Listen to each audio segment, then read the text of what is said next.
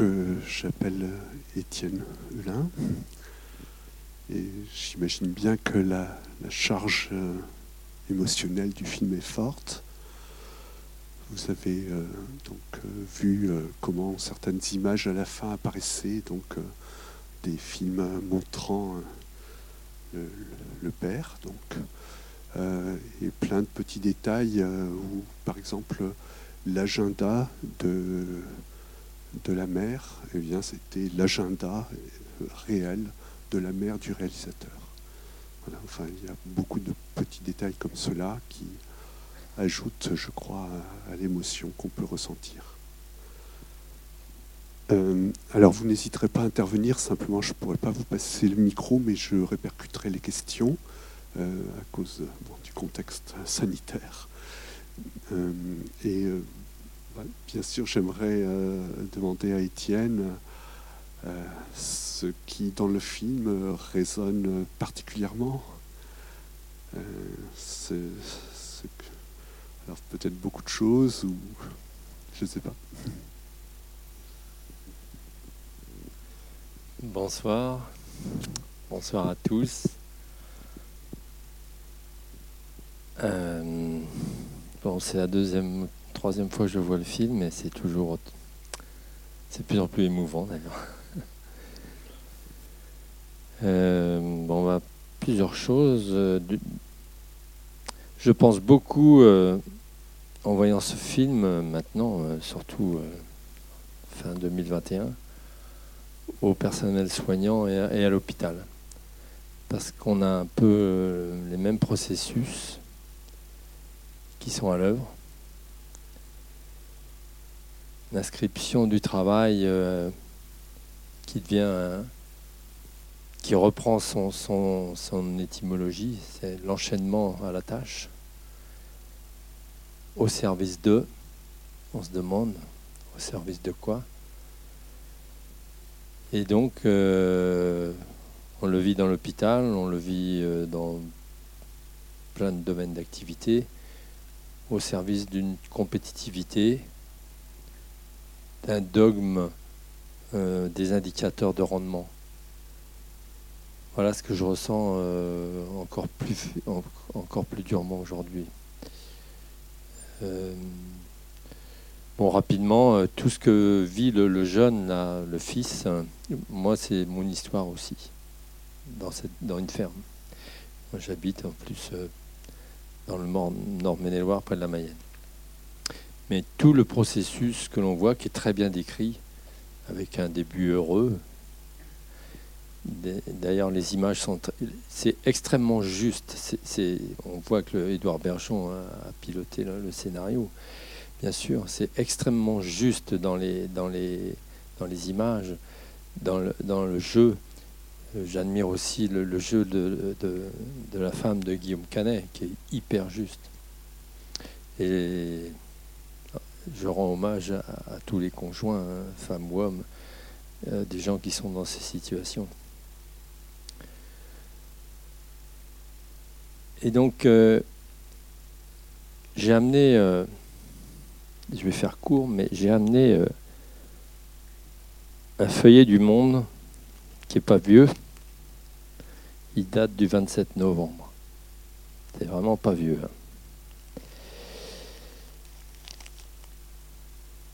Et c'est un paysan. C'est pour vous resituer, pour éviter qu'on fasse des fois des, raccourcis, notamment dans, une période où on, parle beaucoup d'écologie et où on met tout,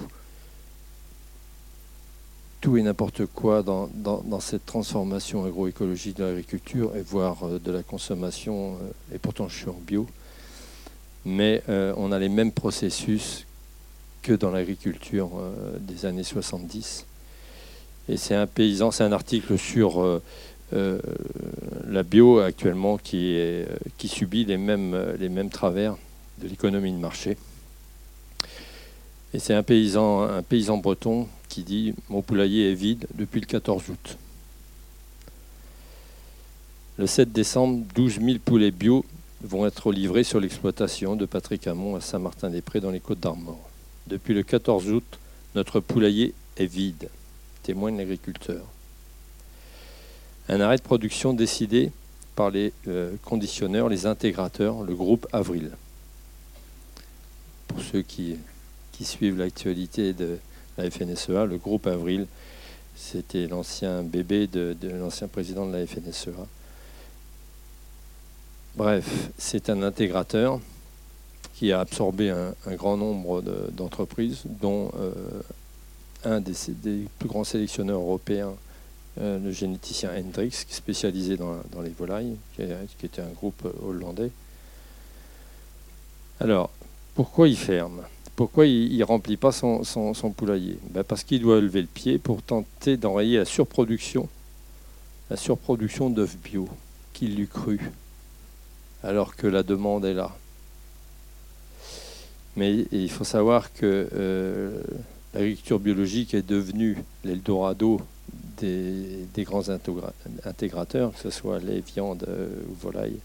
Et donc il y a eu euh, des constructions à foison depuis 5 à 7 ans.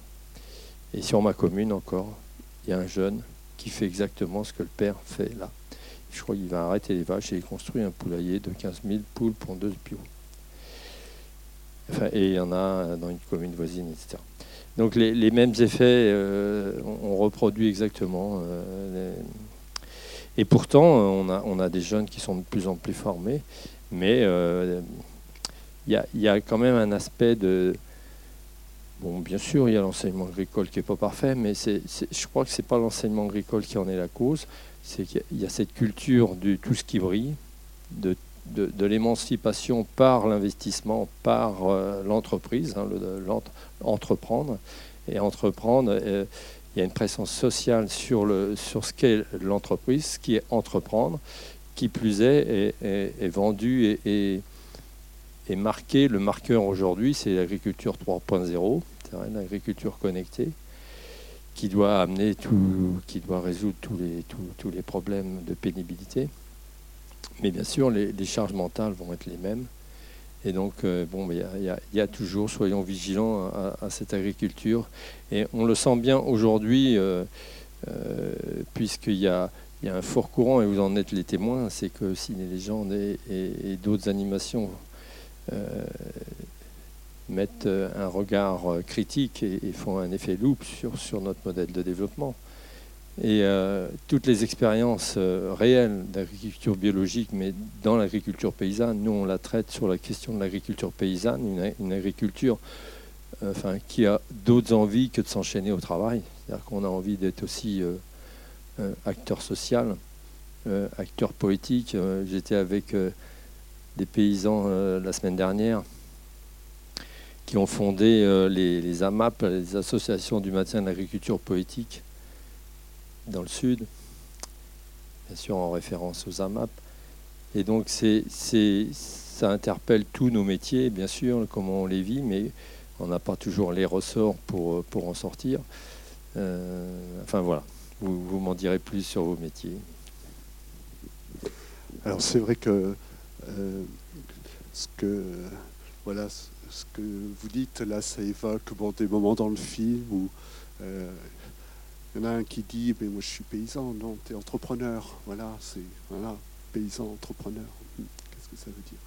Et alors, intégrateur, euh, là je me pose la question, enfin je pose la question, c'est ce système qu'on voit là où à un moment l'ouvrier agricole dit mais euh, pourquoi c'est pas notre blé qu'on donne aux poules?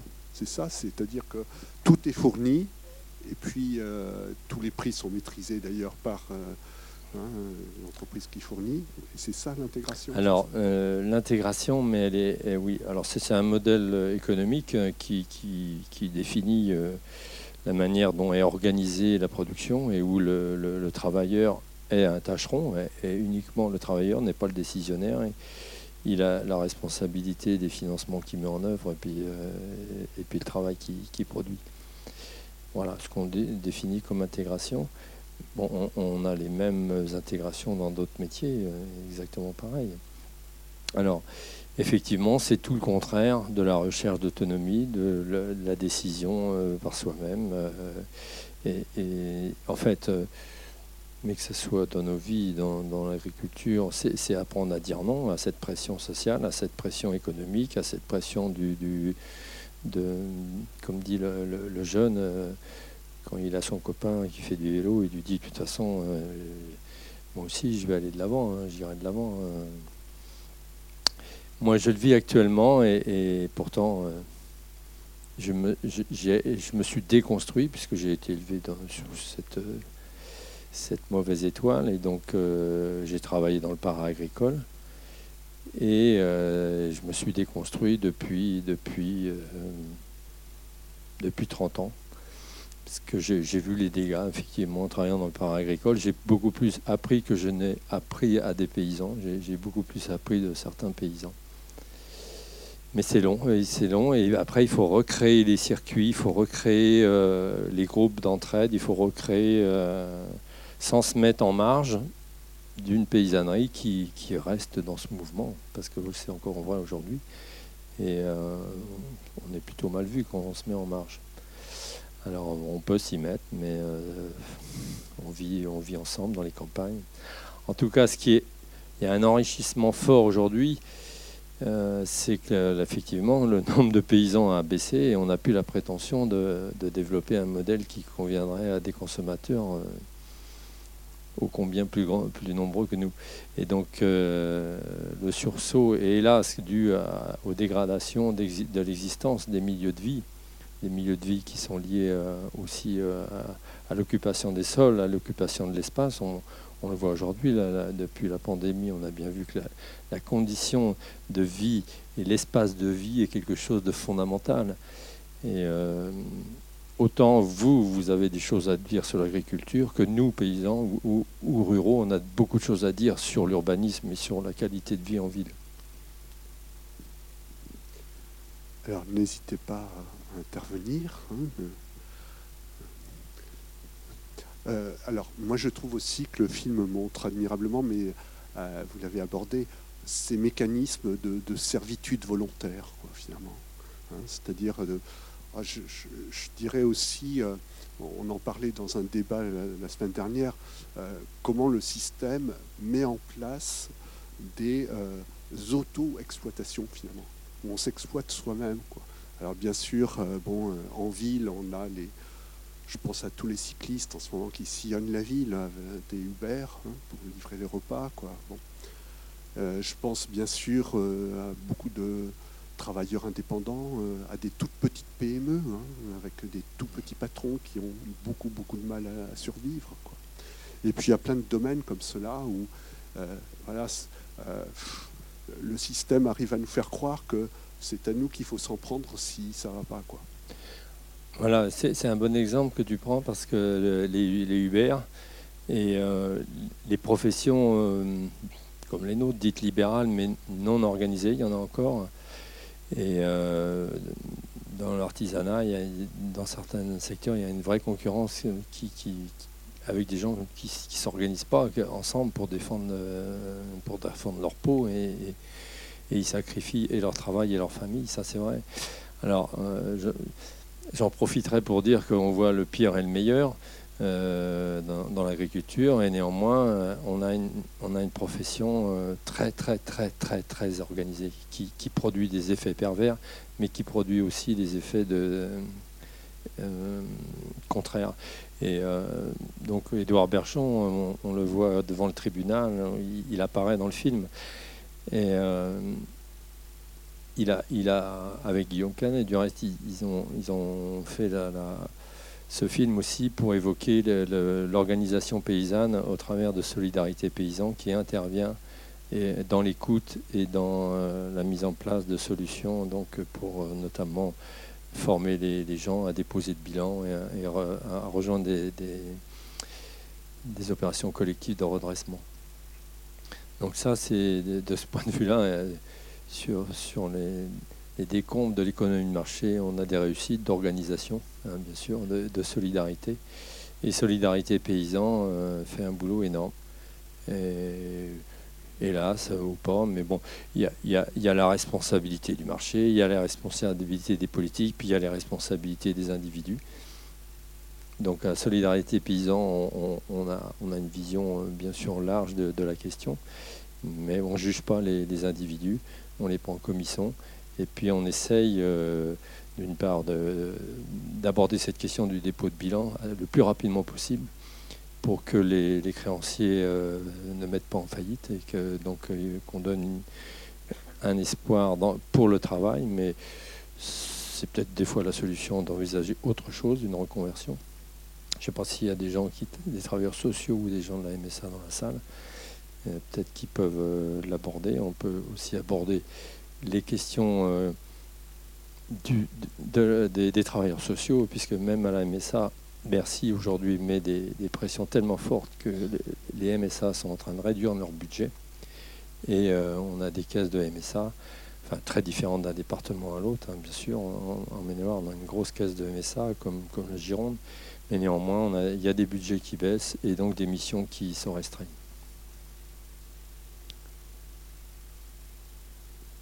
Oui. Ah, il ne faut pas que je passe le micro. Je reprends la question. Euh, est-ce qu'on m'entend comme ça? Ah, très bien. Très, très bien. Bah,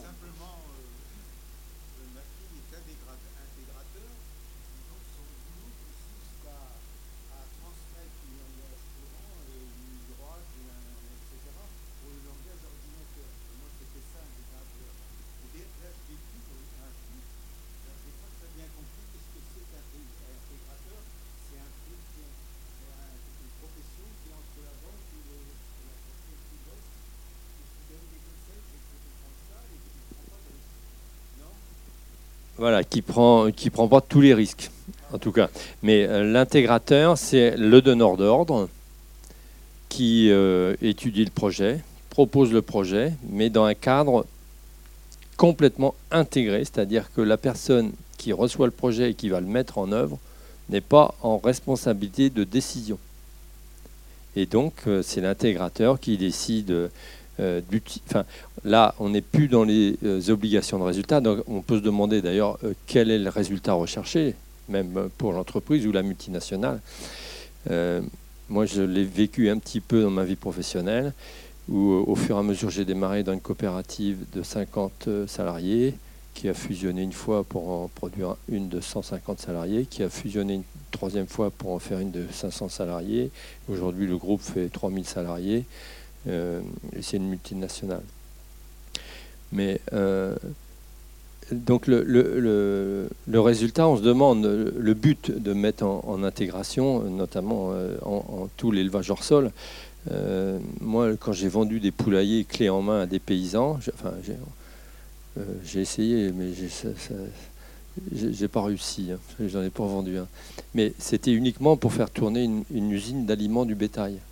C'était pas pour produire de la volaille qui irait nourrir des consommateurs. On s'en foutait de ça.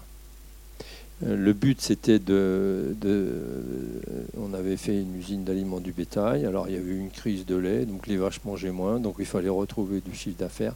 L'idée, ça a été de contractualiser avec un abattoir qui cherchait des volumes et donc de produire des poulaillers. Donc, il fallait vendre des poulaillers pour vendre de l'aliment, pour alimenter un abattoir qui, lui, essayait de trouver avec la complicité bien sûr du, ministère de l'Agriculture, avec des aides à l'export, de trouver les marchés, notamment euh, à l'époque c'était euh, encore la, Palestine et, le Moyen-Orient. Donc c'est ces processus qui sont à l'œuvre et donc il faut aller vite. Il faut, et donc les paysans sont là pour euh, signer et, travailler. Alors, c'est donc la Confédération paysanne, d'ailleurs, depuis les années, et les paysans travailleurs, depuis les années 80, euh, ont beaucoup défendu euh, les paysans qui étaient en intégration. Euh, et, ça paraît paradoxal aujourd'hui, mais tous les paysans bretons notamment qui étaient dans des productions hors sol n'avaient pas de conseiller juridique pour étudier les contrats qu'ils allaient signer. Et une grande partie de l'activité de la conf, notamment à cette époque-là, dans les fins des années 85-87, ça a été de travailler sur les, contrats et défendre les paysans pour revoir les contrats et le mode de contractualisation. Et on en est toujours là, puisque là, euh, les discussions euh, avec le ministère viennent de se terminer sur les états généraux de l'alimentation numéro 2. Moi, j'ai travaillé sur les états généraux de l'alimentation numéro 1. Euh, il y a quelques années. Là, on est en deux parce que les, premiers n'ont pas produit d'effet. Et à nouveau, on est en train de discuter sur la contractualisation. Alors, cette contractualisation, euh, effectivement, maintenant, elle concerne les paysans via euh, leur donneur d'ordre, c'est-à-dire les abattoirs, les laiteries, mais aussi la grande distribution qui représente 80% des achats. Alors, à côté de ça, je vais en parler quand même, puisqu'il y a il y a de plus en plus de paysans et à la conf, ça représente peut-être maintenant 80% des paysans qui sont en circuit mixte, c'est-à-dire en, vente à des, intégrateurs ou à des laiteries ou des abattoirs, mais aussi qui font de la vente directe et qui travaillent ou en AMAP ou en, circuit court ou, ou, avec des marchés. Alors ça, c'est un marché qui a toujours existé, mais qui s'amplifie qui, pose d'ailleurs de gros problèmes à la grande distribution, qui est obligée de, rénover son, ADN avec des, des, rayons produits fermiers, produits d'ici, patati patala. Et moi, je suis exactement dans le courant, et pourtant, je suis en bio. Et vous voyez, les chevreaux là que vous voyez là, c'était mon engraisseur de chevreaux. Ça a été tourné chez lui. Et depuis 4 ans, euh, avec des collègues, on a, on a fait une association qui s'appelle Cabri d'ici pour commercialiser nos chevreaux. Moi, je suis éleveur de chèvres. Et donc, euh, une partie de mes chevreaux allait dans un bâtiment comme ça Voilà. Mais alors, il se trouve que j'étais la semaine dernière au salon, au salon national Caprin qui avait lieu à Niort. Et euh, j'étais à une conférence avec euh, le, centre le CER, centre de gestion. Je sais s'il y a des, gens qui travaillent au CER ici. J'ai pas été déçu parce que, euh, hélas, j'ai retrouvé dans l'exposé du, CER, pas par le technicien qui, qui, semblait comprendre bien, mais par la direction, hein, la direction régionale, qui, vantait encore ce modèle d'agriculture, avec les mêmes indicateurs. Donc euh, moi je lui ai proposé de changer d'indicateur. Mais non, pour lui c'était du rêve. Bon, c'était une, situation très tendue à ce salon à Niort parce qu'il y a eu l'action sur les bassines euh, euh, d'irrigation euh, autour de Niort qui, et il y avait des pressions fortes de la préfecture pour que la Confédération paysanne n'assiste pas à ce salon. Il faut peut-être expliquer la question des bassines, je ne sais pas si tout le monde est au courant. Alors, c'est d'actualité. Les bassines, ce sont des, grands projets euh, comme à Sivins. À Sivins, on était sur un, bassin versant avec un barrage. Euh, dans les zones où il n'y a pas de bassin versant, où il n'y a pas de barrage, euh, des irrigants qui, des fois ont des, choses pertinentes à irriguer, mais des fois pas. Et en tout cas, euh, les promoteurs euh, des bassines, ce sont les gros consommateurs d'eau. Et les gros consommateurs d'eau, en général, ce ne sont, sont, pas les gens qui, raisonnent l'usage de l'eau euh, dans un usage alimentaire. C'est plutôt pour faire de la grande culture d'export. D'export ou, via l'alimentation du bétail ou, vers la méthanisation maintenant, puisque c'est le nouveau venu, là, qui est écologique, paraît-il. Donc euh, ce sont des, grandes réserves d'eau qui font plusieurs dizaines d'hectares. C'est gigantesque. Et qui euh, s'approvisionnent l'hiver dans la nappe ou dans les rivières, qui remplissent ces immenses euh, réservoirs d'eau pour arroser principalement beaucoup de maïs, mais ça peut être du melon, ça peut être de la luzerne, ça peut être... alors, dans tous les projets, il y a toujours quand même un petit maraîcher ou un petit gars qui est en AMAP qui, qu'on met euh, devant la scène pour, pour dire qu'il y, y a, un intérêt euh, social et, écolo dans, la ferme, mais la plupart du temps quand même, ce sont des... Et, justement, ces questions de bassines, c'est, une illustration intéressante parce que euh, jamais vous ne ferez transiter un paysan ou quelqu'un qui achète un 4x4 ou parce que bref pour réduire sa consommation d'eau parce que son business plan est basé sur l'usage de l'arrosage. Donc ces, cultures vont être basées sur la demande en eau ses rotations aussi, et son équipement est tellement cher que de toute façon, il, va être obligé, comme dans le système là, il va être obligé d'utiliser son arroseur. Voilà, donc euh, moi j'ai jamais vu un paysan qui investit des millions dans, l'arrosage, euh, d'engager euh, des techniques qui vont lui permettre de s'affranchir de l'arrosage. Or dans les zones là dont on parle, ça s'appelle les, grandes zones intermédiaires hein, du centre de la France, ça commence sur la plaine de Niort, mais moi j'ai travaillé en Normandie et même en Normandie maintenant ils, ils se mettent à arroser. Voilà, et donc plutôt que de concevoir des techniques ou des modes de, culture qui font que les plantes vont de plus en plus profond chercher la nourriture et l'eau, ben, en arrosant, les plantes restent en surface. Donc on a besoin de plantes génétiquement adaptées, avec des circuits euh, de, semences euh, qui répondent à ces exigences, avec une protection. Enfin, c'est le dopage. Quoi. Euh, oui, alors il y a d'abord une question tout au fond. Oui, oui. Oui, oui.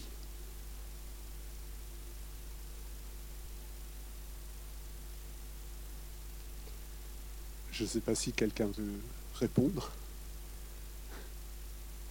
Euh, oui.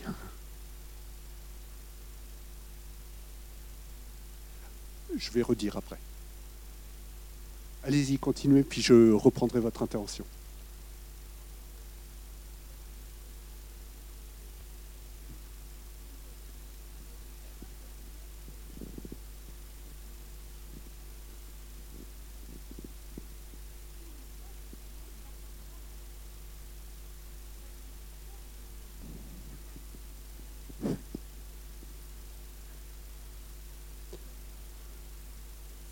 La différence entre paysans et agriculteurs, et puis le fait que les citadins ne, vivent dans une ignorance complète, effectivement, du monde paysan. Donc l'exemple, le lait, euh, ah ben c'est une brique de lait, quoi. Ils ne voient pas le rapport avec la vache. Et la question du sens. Hmm. Euh, oui.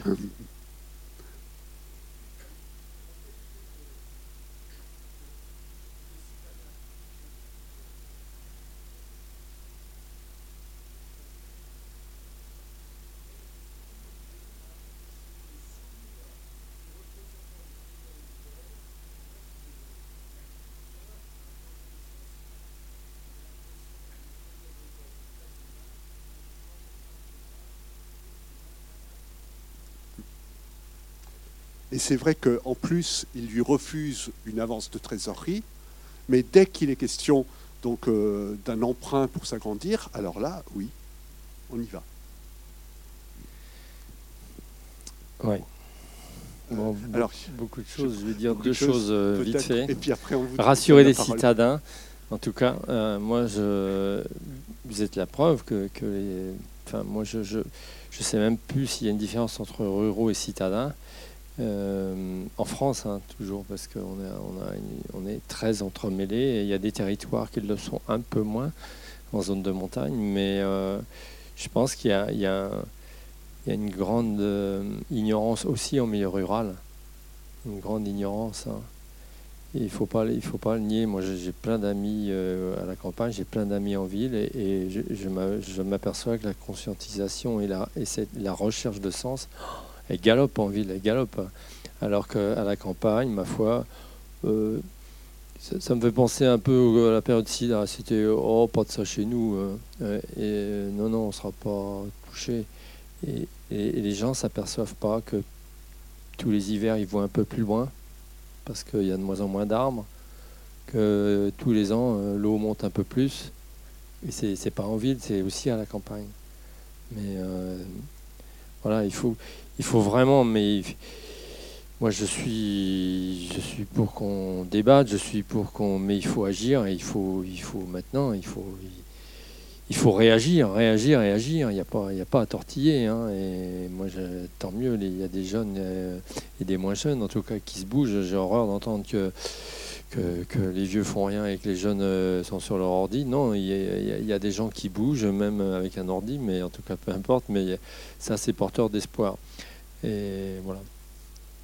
Alors il y avait deux mains qui se sont levées par là-bas.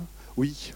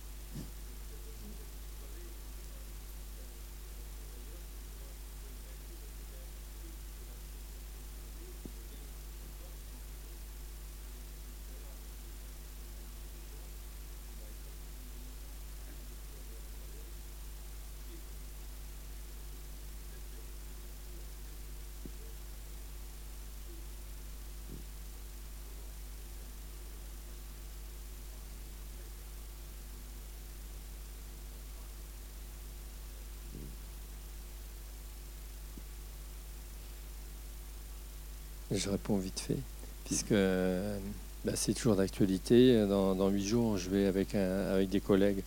Vous avez de la chance en Maine-et-Loire, sachez-le. on ne le dit pas toujours. C'est que dans le Maine-et-Loire, vous avez une maison d'agriculture paysanne, qui est à Muret-Rigné, et où il y a la Confédération paysanne. Il y a une association de développement euh, qui, est liée à la Conf, qui est fait pour faire de la formation syndicale. Il y a aussi le centre d'initiative et de valorisation du milieu agricole, le CIVAM, avec qui on travaille justement sur la transition agricole. Il y a Solidarité Paysan, il y a Terre de Liens, il y a Accueil Paysan, il y a le groupement des agriculteurs biologiques, qui euh, donc on se côtoie tous dans cette maison. Et on est tous indépendants, mais tous connectés, vraiment connectés. Et donc on, a l'ambition de porter un projet d'agriculture paysanne. Alors, euh, par rapport à ce que vous dites, euh, on doit intervenir euh, prochainement dans, une ferme et on va y aller à deux. Une organisation de développement et une, organisation syndicale. Pour organiser, pour proposer, enfin d'abord pour écouter, voir la situation, où, en sont les personnes, et puis peut-être une prochaine fois proposer un, cycle de contre-développement. Et euh, le cycle de contre-développement, il, peut se faire parfois donc grâce au, dépôt de bilan et puis à, une expérimentation. Et souvent, on essaye de dire aux gens de ne pas abandonner leur, système. Ils, le connaissent, ils, sont capables de le critiquer. S'ils peuvent s'affranchir de la dette en faisant le dépôt de bilan, après, on, essaye, mais c'est un peu comme dans nos vies, on prend une parcelle, une parcelle de sa vie, une parcelle de sa ferme, et on dit là-dessus, ou, une parcelle de son élevage, et on dit là-dessus, je fais autrement. Je, transite sur cette, possibilité-là et j'essaye. Si je continue à être intégré, eh ben je prends une partie des animaux et je le fais en circuit court. Déjà, ça va me faire un peu de trésorerie, je vais pas la donner à quelqu'un d'autre. Enfin, il y a des, petits mécanismes comme ça que l'on peut. C'est comme quand on est euh, on est euh, dépendant de son automobile et euh, si on, se dit qu'on a un vélo et que tous les week-ends on s'en sert, on laisse la bagnole pour aller faire ses courses, on a tous les moyens d'agir. Et, la question d'agir, de trouver les ressorts, de faire le diagnostic, et je pense que même sur la gestion de la vie privée, sur la gestion... Émotionnel de, de, nos failles dans, dans, nos métiers. Je pense qu'on pourrait inventer des solidarités, euh, pas paysannes, mais en tout cas solidarités euh, locales, soit par métier, soit par, euh, par sens pour s'aider les uns les autres, ne pas rester seul. Et à partir du moment où on met en place des petites actions, des, des, des, actions concrètes, et, l'idée c'est d'avoir, ouais, bon, le paiement, euh, l'argent liquide. Alors, hein, en, cours, euh, en aparté, conservons l'argent liquide, ne, faisons pas ce que les banques nous, nous font croire que l'argent liquide ne sert plus à rien. Continuons d'utiliser de l'argent liquide. C'est un vrai moyen de, percevoir son autonomie euh, et, de, visualiser des petites réussites. Et je pense que dès qu'on a des petites réussites, Bon, il y a 36 manières d'avoir des indicateurs de réussite. C'est l'estime de soi qui revient. Et l'estime de soi, elle est fondamentale. Elle est fondamentale. Enfin bref, c'est les sciences humaines aussi. Hein. Je vous en prie.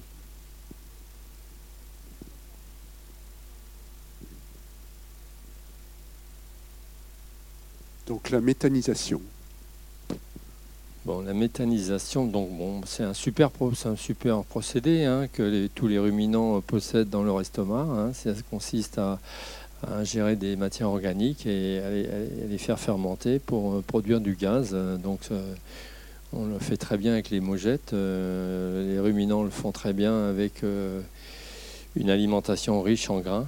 Et, à savoir que plus on enferme les animaux et plus on distribue de nourriture riche en grains, c'est le principe des ateliers hors sol, des porcheries, mais de plus en plus de ruminants aussi, qui vont plus pâturer. Qui, bref. Donc il y a de plus en plus de gaz. C'est pour ça qu'on dit que l'élevage est, responsable d'une partie des gaz à effet de serre. Néanmoins, euh, la méthanisation, euh, ce principe naturel qu'on retrouve si vous allez dans le marais Poitevin, vous allez, vous allez voir des, les gondoliers du, marais qui vont remuer la vase et faire sortir du méthane et ils vont sortir le briquet. Vous allez faire des, vous allez faire des petits feux comme ça sur, sur l'eau.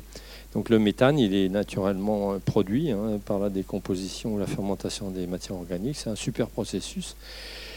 Il est connu en Chine euh, depuis longtemps. Il est raccordé aux cuisines. Euh, quand, ceux qui peuvent méthaniser leur, leur détritus se branchent sur la, sur la, gazinière, ça marche bien.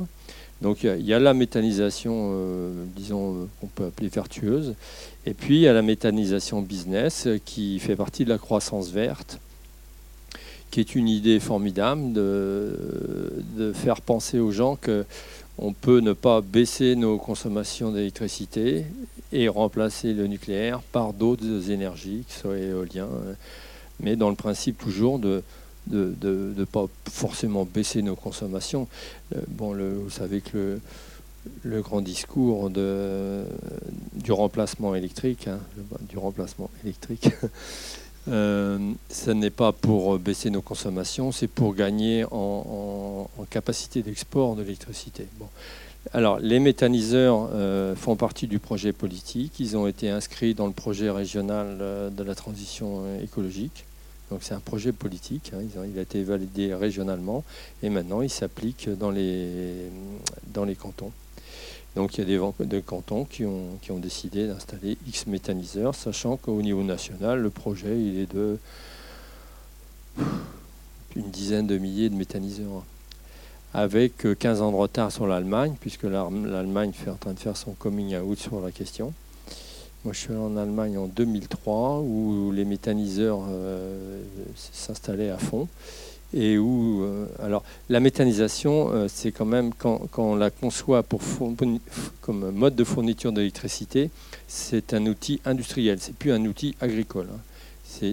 on, parle encore des, agriculteurs dans, dans, le projet, mais c'est un outil industriel et puis qui a du coup une vocation à être contractualisé avec la société. C'est-à-dire que fournir, de l'électricité, c'est pas démarrer aujourd'hui puis s'arrêter demain. Donc euh, c'est donc un contrat, c'est une industrie quasiment lourde et c'est une industrie aujourd'hui qui est dont on découvre les réglementations, c'est-à-dire que tous les méthaniseurs qui sont mis en euh, service aujourd'hui se font sur un petit vide euh, opérationnel de, sécurité. De, enfin, et, et Madame Pompili nous l'a dit il n'y a pas longtemps. On s'améliore, on va s'améliorer, on va. Et dans les projets de méthanisation, les coûts liés à l'amélioration ne sont pas mis, mis en, exergue. C'est un peu comme la fibre. On, démarre sur des faux coûts. Donc on, pense que c'est une économie, c'est une énergie verte d'une part, et on pense qu'elle est euh, abordable d'autre part. Et aujourd'hui, c'est pas vrai. Et d'autre part, enfin, ça c'est pour la question plus industrielle. Sur le plan agricole, le piège de la méthanisation, c'est que euh, c'est un estomac, c'est une usine estomac qui, a pour vocation de, de, fonctionner en permanence. Un méthaniseur, pour qu'il fonctionne bien, il faut qu'il fonctionne tout le temps. Euh, si vous arrêtez le processus, ce qui semble logique, puisqu'un méthaniseur, il reçoit des matières organiques euh, végétal ou animal. Et comme euh, il a été vendu notamment pour absorber les, effluents euh, d'élevage trop nombreux, les quantités de fumier et lisier, sachant que les lisiers ne méthanisent pas. Mais c'était une grosse arnaque de proposer en Bretagne une industrie qui absorberait toutes les merdes de Bretagne, parce qu'ils ne savent plus où, où épandre leur, leur, merde. Et donc le méthaniseur arrivait, euh, puisqu'il avait été mis en expérience dans les abattoirs, pour déjà euh, utiliser les, les panses, les rejets, de, enfin tous les viscères notamment. Et donc, ce projet pour faire de l'électricité, en fait, il marche beaucoup mieux avec des végétaux riches en sucre. La vache l'a compris, c'est-à-dire qu'elle pète bien mieux avec euh, du maïs et du grain que de l'herbe. C'est pour ça que les méthaniseurs euh, maintenant sont en concurrence avec les, cultures. De plus en plus de méthaniseurs augmentent leur euh, utilisation de maïs. Et vous savez que le maïs fait avec des pesticides, avec des bassines pour irriguer, c'est pas un modèle vraiment réjouissant. Voilà. Donc ceux qui conservent des fumiers en grande quantité ils doivent utiliser du fumier toute l'année. Qui dit fumier toute l'année dit animaux enfermés toute l'année. Donc la méthanisation, ça a deux effets. Ça augmente les cultures de maïs et ça enferme les animaux. C'est quand même euh, pas terrible. Puis alors d'autre part, euh, les rotations de camions pour alimenter. Et euh, voilà. alors, aussi l'augmentation des surfaces artificialisées. Oui. Ça fait beaucoup de choses quand même. Néanmoins, moi, je, pense que, après, au niveau géopolitique, si, on est dans un concept de réduction de sobriété euh, et, de s'affranchir d'une dépendance aux, hydrocarbures, il faut continuer de travailler sur, ces questions-là. Et je pense qu'il y a une méthanisation possible, mais avec des, j'ose le dire, avec des cultures permanentes, pas des cultures ressemées tous les ans je pense qu'il y a des modélisations, et il faut faire des essais. Mais euh, le lobby agricole, mais enfin des, paysans, du coup, euh, veut garder la main sur cette histoire de méthanisation en disant on, va mettre notre fumier. Et la, et la solution, c'est de mettre notre fumier pour garder la main. Mais en fait, on sait, et c'est une catastrophe. Moi, j'ai des jeunes euh, agriculteurs bio qui sont rentrés dans un méthaniseur alors que leur fumier doit retourner au sol. Et ils mettent dans le méthaniseur, ils sont piégés. ils font sortir un de ces quatre, mais euh, voilà, c'est vendre du rêve hein, dans, le fonctionnement. Et puis c'est tout le problème de l'échelle industrielle, quoi. C'est-à-dire que voilà, c'est encore une terre, alors pour rentrer dans le cycle de, de Ciné Légende, là c'est encore une terre outragée, martyrisée, et c'est pas du oui, mais, euh, mais je pense qu'on n'a pas fini le débat, parce que la question de l'énergie et la question de la consommation, enfin, on en parle avec les, les, camarades de, des syndicats qui travaillent dans l'énergie, que ce soit dans le nucléaire ou, ou dans, le, dans les autres énergies, c'est-à-dire c'est un peu comme l'alimentation. Est-ce qu'on est doit aller vers une fourniture locale, hyper locale, déséquilibrée selon les territoires? Parce que quand on dit on est productiviste ou on n'est pas productiviste, moi, il y a des années, quand il fait chaud, quand il pleut, je suis productiviste. ma ferme, qui est une planète finie, elle me permet les bonnes années d'avoir une croissance. Et les années, et par contre, mon modèle économique tient compte des mauvaises années. C'est-à-dire que je ne vais pas essayer de faire plus les bonnes années, je vais plutôt stocker. Et, du coup, là, peut-être que je pourrais méthaniser. Mais, enfin, donc, et la question de la fourniture d'électricité, elle, est complexe. Et, savoir si on doit en faire une question locale ou plutôt régalienne avec une répartition sur les territoires. Nous, enfin, à la conf, on est plutôt sur cette question de répartition, que ce soit sur les ressources, euh, la main-d'œuvre, euh, les richesses, on pense que la répartition, elle a, un grand rôle encore. Alors, à quelle échelle doit-on se répartir Mais moi, j'ai peur que on, parte là sur, des, questions de fourniture très locales, relocalisées à l'excès, et on va avoir des grandes disparités entre régions. Il faut faire gaffe à ça sur cet aspect relocalisation, pour moi, c'est un grand danger. Alors, je comprends relocalisation euh, trop locale, mais quand même l'objectif, par exemple, de la souveraineté alimentaire, euh, éviter euh, les importations, comme d'ailleurs certaines exportations qui sont catastrophiques. Je pense en Afrique à ce qui se passe. bon, on, exporte à plus bas prix certaines productions, ce qui tue et appauvrit la paysannerie locale dans, certains pays. enfin, là, le, le libre-échange, euh, il doit être encadré, non? Alors, entre, le, entre c'est chez nous, on est bien chez nous et le libre-échange, il y a, y a beaucoup. Il y a beaucoup. Et euh, notamment, mais moi je, suis pour un niveau d'échange. Parce qu'après l'échange, euh, quand on va être sur l'échange interdit aux frontières de l'Europe, on va être interdit à l'échelle des nations et réglementé peut-être à l'échelle des régions. Il y a des régions qui l'expérimentent ça. J'y vois un danger, hein, mais euh, donc il y a des échanges. Maintenant, c'est le sens et la qualité de l'échange. Et donc sur cette question des échanges, on, travaille depuis, nous au niveau agricole, depuis un, grand nombre d'années là-dessus. On a fait des propositions. Moi, je les ai présentées euh, pendant, euh, les élections européennes il y, a, quelques années à Dacian Ciolo, l'ancien commissaire européen en charge de l'agriculture, qui était roumain, mais qui connaît très bien le sujet. Et alors, il, est passé côté des libéraux. Hein. alors, euh, c'est dommage, parce qu'il avait bien suivi nos travaux. Et alors, nous, on propose euh, un, système de, prix minimum d'échange. C'est-à-dire que euh, les denrées des frontières. Et il faut savoir que l'IUMM, l'industrie de la métallurgie, est, en train de le mettre en place, en route, aux portes de l'Europe. Et en agriculture, on, a du mal à, avancer sur cette question-là.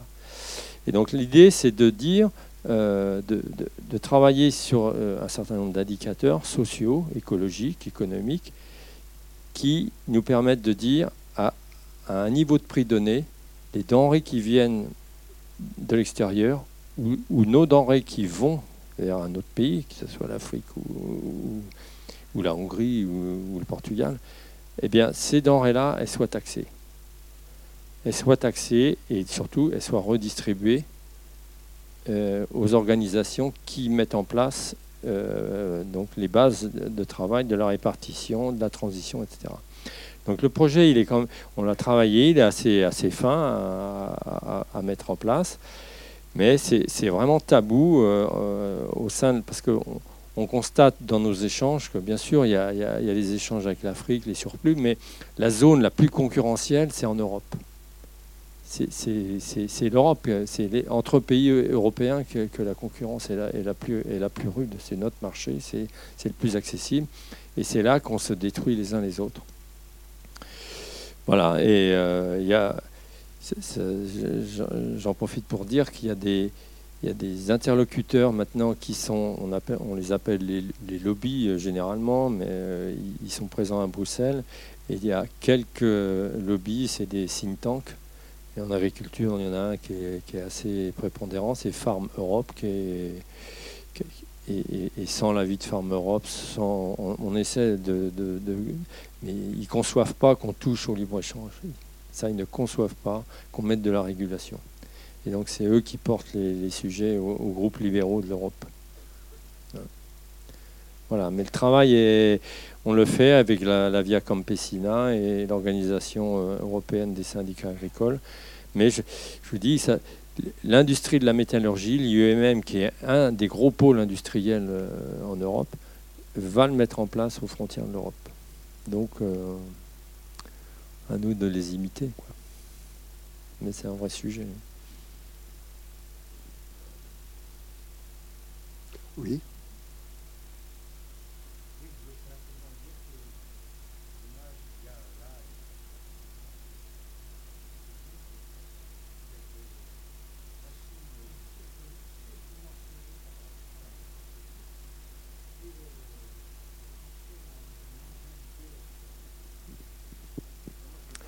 C'est intéressant. Oui, c'est intéressant ce que tu dis, mais l'engin de guerre, en fait, euh, moi je le renvoie, je le renvoie dans la salle et à cette transition sociale qui s'est opérée depuis 70 euh, ans, c'est que les fantassiens, ils sont plus là. Hein. Les fantassins des champs aujourd'hui, euh, ils sont plus là. Et donc la mécanisation, c'est un peu comme la question du, véganisme. Hein. C'est-à-dire que moi, je, veux bien la mécanisation, on, ne la porte pas dans, nos, dans notre cœur forcément, mais nous, paysans, si je suis là ce soir, par exemple, c'est que j'ai des possibilités matérielles qui me permettent de me libérer. Et, je, parle des végans à, dessein, c'est-à-dire que le modèle végan, aujourd'hui, à moins d'être hyper euh, collapsologue, c'est-à-dire de, partir, de faire tout soi-même, euh, mais le modèle végan, en fait, est, un mode d'alimentation hyper transformé et qui a recours énormément à la mécanisation et à l'industrialisation. Et, et, et, donc, pourquoi je dis ça? C'est-à-dire que à part euh, ouais, les, collapsologues et ceux qui, qui, qui, se mettent en, désert et qui sont en, autarcie, euh, on manque de bras en agriculture, on manque, notre modèle, euh, modèle d'alimentation requiert une, transformation sociale vers les zones rurales. Je pense que c'est pour ça que je parlais de l'urbanisme tout à l'heure. Je pense qu'on est, et ça, ça rejoint l'écologie, tout est organisé aujourd'hui regardez comment euh, les, flux, les flux liés à l'industrie euh, euh, opèrent. Bon, je ne parle pas des flux de, l'international, mais, mais quoique, ils en font. Mais aujourd'hui, tout est produit là où personne n'habite et tout doit transiter par des transports. Et donc là, euh, soit on dit euh, bon, on décarbone les transports, mais enfin, on n'aura pas réglé, on n'aura pas tout réglé. Moi, on a mis euh, depuis 4 ans comme projet à la conf, beaucoup hésitaient parce que c'est pas populaire, parce qu'on disait on va pas y arriver. Mais on a mis comme dans, notre rapport d'orientation au dernier congrès de doubler le nombre de paysans, doubler le nombre de paysans. Et, et quand on l'a travaillé en Maine-et-Loire, on, s'est réunis pour savoir très pratiquement, techniquement, qu'est-ce que ça allait nous imposer de doubler le nombre de paysans. Eh ben ça, les, conséquences peuvent être euh, aussi bonnes que, funestes, c'est-à-dire que doubler le nombre de paysans aujourd'hui, c'est provoquer des divisions de fermes, c'est provoquer de la concurrence sur l'espace, mais il faut qu'on l'aborde avec la question du sens, mais il ne faut pas qu'on le fasse seul, à mon avis. Il faut vraiment que vous, euh, les citoyens, s'en mêlent, mais fortement, parce qu'il y a un enjeu, il y a un enjeu écologique, il y a un enjeu social. Pour moi, il y a un enjeu aussi lié à, l'urbanité et, à, ce que deviennent les villes. Euh, les villes euh, qui ont les moyens vont très vite sur les cœurs de ville qui deviennent des Eldorado, euh, où il fait bon vivre, euh, où tout le monde est à pied, et puis toutes les périphéries deviennent des sujets euh, extrêmement durs à aborder. Quoi. Donc les, questions des fantassins, pour moi, elle est, vachement importante. doubler, ça veut dire passer de combien, combien à peu près de, bah, Nous, on, estime qu'il y a le, ministère nous dit qu'il y a 400 000 agriculteurs professionnels. Nous, on estime qu'il y a au moins 600 000 agriculteurs. Il y a, plein d'agriculteurs non professionnels et on s'en réjouit. Aujourd'hui, Et donc, euh, pour arriver à un million de paysans, ou un million d'eux, il y a notamment il y a quelque chose qu'il faut réformer fondamentalement, c'est les codes de l'urbanisme. Comment remettre du mitage dans les campagnes?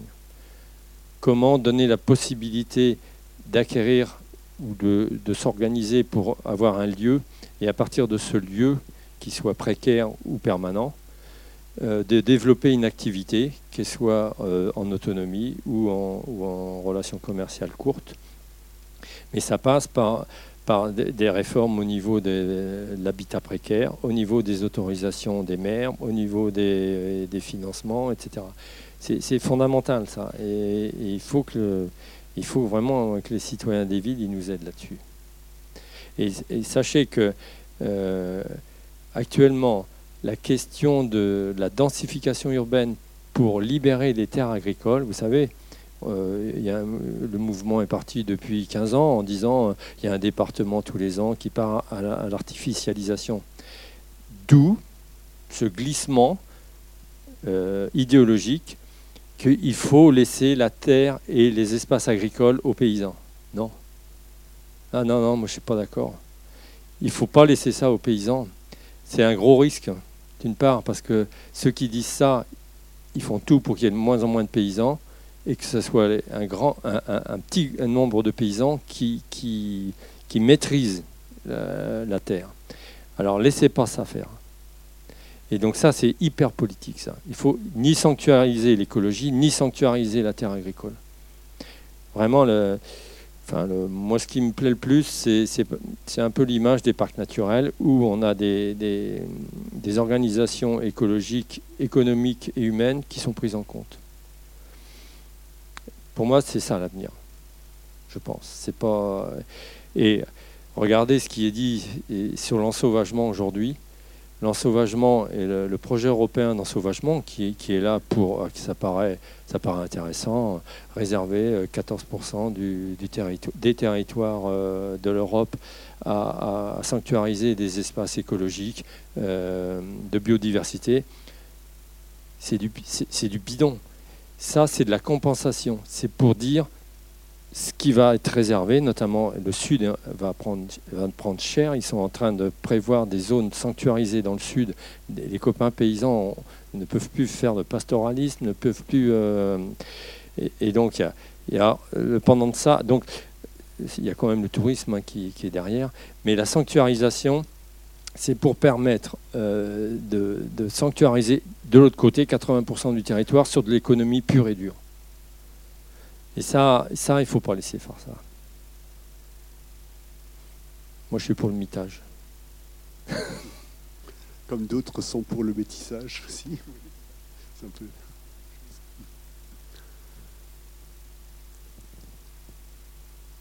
Bon, Voilà, mais c'est bien. Merci Étienne, merci à vous. Ah, il y a quelqu'un qui va intervenir rapidement.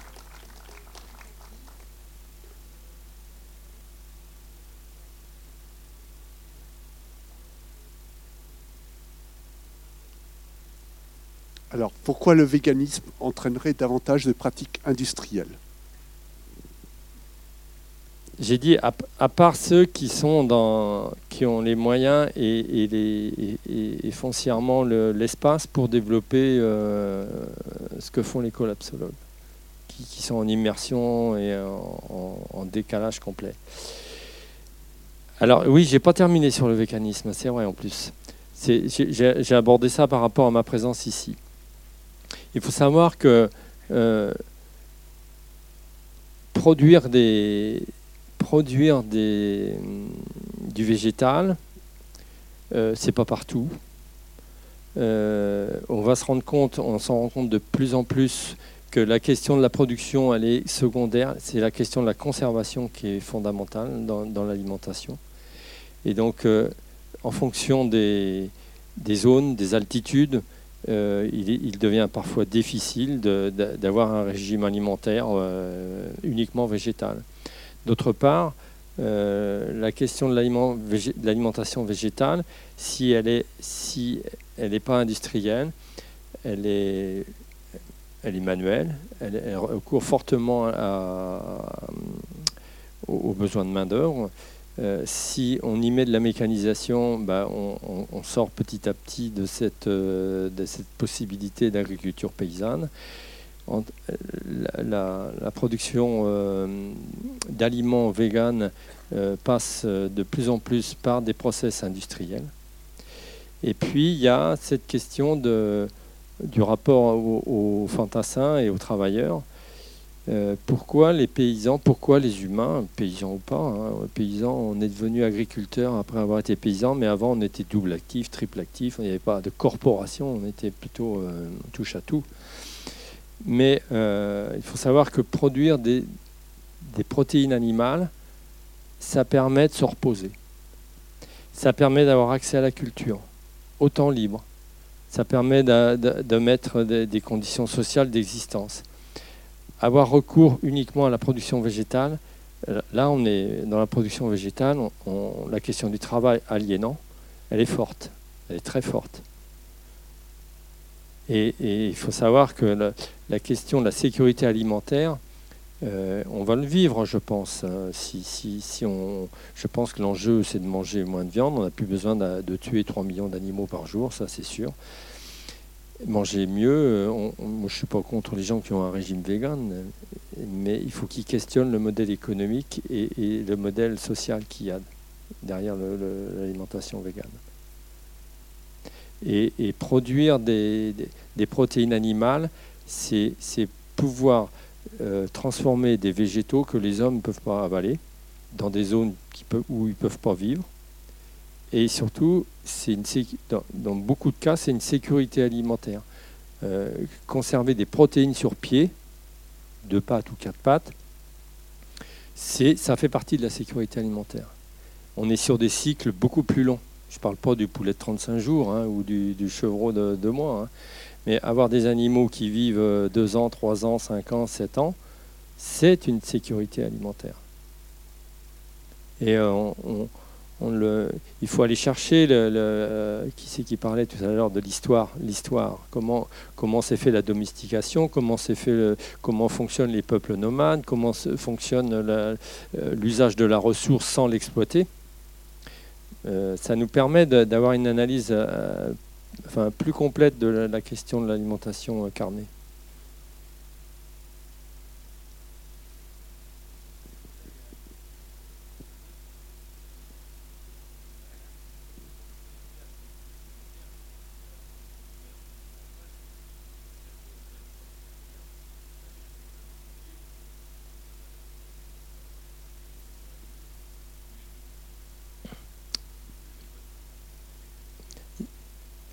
Moi, je ne sais pas. Là, là, il y a des modèles euh, d'agriculture euh, vivrière qui nous renseignent beaucoup, euh, où, il y a des régimes à 90% végétal et, des cultures sans animaux. C'est pas les mêmes espaces, c'est pas le même temps, c'est pas la même population et la même densité de consommation. Mais en tout cas, dans, dans tous les cas de la, fonction euh, agricole végétale, la question du stockage et de la sécurité alimentaire se pose. À moins d'être dans des régions, mais ça n'existe je ne sais pas si ça existe encore, euh, douces, bien arrosées, euh, comme, comme était le Maine-et-Loire jadis. oui, parce qu'il y a aussi la crise climatique qui, qui nous guette.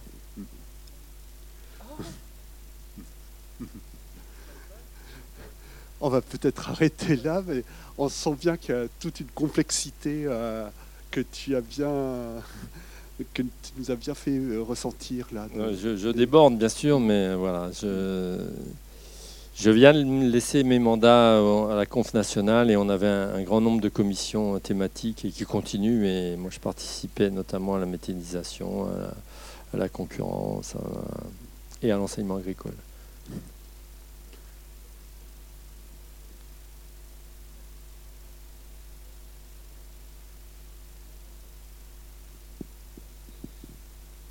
Alors, la question de la consommation. Je, vais, bah, je, te remercie, José, parce que je l'avais noté sur ma main. on va remettre le couvert d'ailleurs dans, dans, 15 jours à la conf. On a fait en 2016 les assises de l'alimentation. On les a faites à Saint-Denis, aux portes de Paris. On avait choisi le lieu parce que euh, on a pas mal de relations, euh, puisqu'on est nous basés à Bagnolet, et euh, on a beaucoup de relations avec la Seine-Saint-Denis et bien sûr une population où, l'accès à la nourriture euh, est de qualité est un problème. Donc on a, on a fait les assises de l'alimentation et on a travaillé avec les, bref, un grand nombre de partenaires, dont les travailleurs sociaux de la, Seine-Saint-Denis. Voilà, et on a, on a proposé un, enfin, on a proposé 43 euh, mesures euh, pour l'accès à l'alimentation et ce qui a débouché sur la, question qui été déjà un peu travaillée euh, par d'autres organisations, la sécurité sociale de l'alimentation. Alors la sécurité sociale de l'alimentation, je pense qu'elle euh, a un écho particulier depuis deux ans, depuis le confinement, depuis l'isolement depuis la difficulté de, pour certains, et je crois qu'on est tous concernés, on a tous des gens proches ou dans notre famille qui n'ont pas, qui, pas pu, qui n'ont pas accès à un espace de vie leur permettant euh, une autarcie ou permettant euh, des relations euh, commerciales avec des circuits courts. Et donc, voilà, il y, a des, il y a des zones importantes. Et ça touche vraiment, la question alimentaire touche aussi cette question de l'espace de vie. Pour moi, les deux sont très liés. Mais en tout cas, il y a des gens, alors je ne parle pas du pass sanitaire qui, en remet une couche, euh, puisqu'il y, a des gens qui sont vraiment triés, qui, qui ont des, difficultés à accéder à. Enfin, pas forcément à l'alimentation, mais à, une vie sociale euh, qu'ils avaient ou qu'ils désiraient et qui se mettent, euh, qui, commencent à, à gamberger sérieusement. Il y a des gens qui vont mal. Alors sur la question de la sécurité sociale alimentaire, on, s'aperçoit qu'il y a des les demandes les demandes d'intervention euh, au Resto du Cœur ou au RSA euh, dans les départements augmentent et euh, posent la, question du, bien, du, bien, du bien manger et du bien consommer. Euh, je ne porte pas de critique, mais les gens qui donnent euh, la sortie des supermarchés, ils pensent bien faire certainement. Mais je pense que les bénéficiaires, euh, ils aimeraient aussi peut-être agrémenter. Et, donc l'idée de la sécurité sociale de l'alimentation, c'est de permettre à, tout un chacun qui, serait en... Alors là, voilà, il y a des discussions. Hein. On commence par quoi? Est-ce que c'est tout le monde qui a droit à un, niveau d'aide euh, universel pour accéder à une alimentation euh, saine, diversifiée. Nous, on souhaite bio. Euh, avec une qualité qui ne soit pas faussée. Et donc, que ça, après, on, connaît déjà, il y a des mécanismes qui, qui sont marchands, mais qui utilisent déjà ça. Quand vous avez des tickets restaurants, quand vous avez un, vous pouvez accéder à, c'est le privé, c'est l'entreprise qui, qui, met de l'argent, mais euh, c'est pas c'est pas sans, sans, contrepartie, hein, c'est du business. On pourrait concevoir que euh, un minimum du reste à vivre soit consacré à l'alimentation, parce qu'aujourd'hui on s'aperçoit que euh, sur les dépenses obligées ou quasiment euh, comment dire, induites fortement, qui sont liées notamment à la téléphonie, à l'équipement ménager, enfin, je pense à l'ordi, euh, le smartphone. Donc euh, il y, a des injonctions aujourd'hui d'équipement pour avoir accès aux services publics notamment, font que la part alimentaire du budget se réduit de plus en plus chez certaines, chez certaines couches de la population, c'est-à-dire que c'est nous, euh, un jour, on peut être considéré, quand on dit certaines couches, ça peut être nous à un âge différent, euh, on peut être passé ou on peut y revenir. Il y a les uns, puis il y a les autres. Hein. c'est, comme les végans et les végétariens. On peut avoir été carné et végan et, végétarien et revenir. Enfin bref, on est flexi en général. Donc ça nous touche tous à un moment donné de notre vie ou de nos enfants ou de nos collatéraux. Et donc ce reste à vivre, euh, il y a très longtemps que la Conve bosse sur cette question-là du reste à vivre, puisque c'était une des propositions que l'on faisait sur les plans de redressement. À savoir que euh, dans l'utilité des aides agricoles euh, au travers de la PAC, il, nous semblait évidemment qu'il manquait un volet social et que nous, on souhaitait qu'il y ait un minimum de reste à vivre qui fasse partie de la PAC. On l'avait calculé à 5 000 euros, ce n'était pas, énorme. Mais que 5 000 euros ne soient pas euh, contractualisés avec les modes de production, avec les surfaces, avec les chargements, que ça soit uniquement basé sur un reste à vivre. C'était en, parallèle du revenu universel un peu. Mais sachez une chose hein, quand même, c'est que euh, s'il y a un métier où on connaît le revenu universel, c'est les paysans. Parce qu'on a, on, est 80, pour être 90% à toucher des aides qui, nous, qui sont aussi notre, qui, font notre revenu. Donc ce revenu universel, je dis ça pour, ceux qui pensent que le revenu universel, ça empêche de bosser. Bon, c'est peut-être pas l'idéal, nous, c'est pas ce qu'on réclame, mais en tout cas, dans les faits, il y, a des choses qui existent et qui pourraient s'apparenter à un revenu universel, comme il existe des choses qui existent qui pourraient s'apparenter à une sécurité sociale de l'alimentation. Il suffirait de la rendre pour tout le monde accessible. On, l'a dans certaines entreprises avec les tickets restaurants. Euh, on peut l'imaginer sur un, service de sécurité sociale. Merci, je crois qu'on est obligé d'arrêter là. merci beaucoup, Étienne.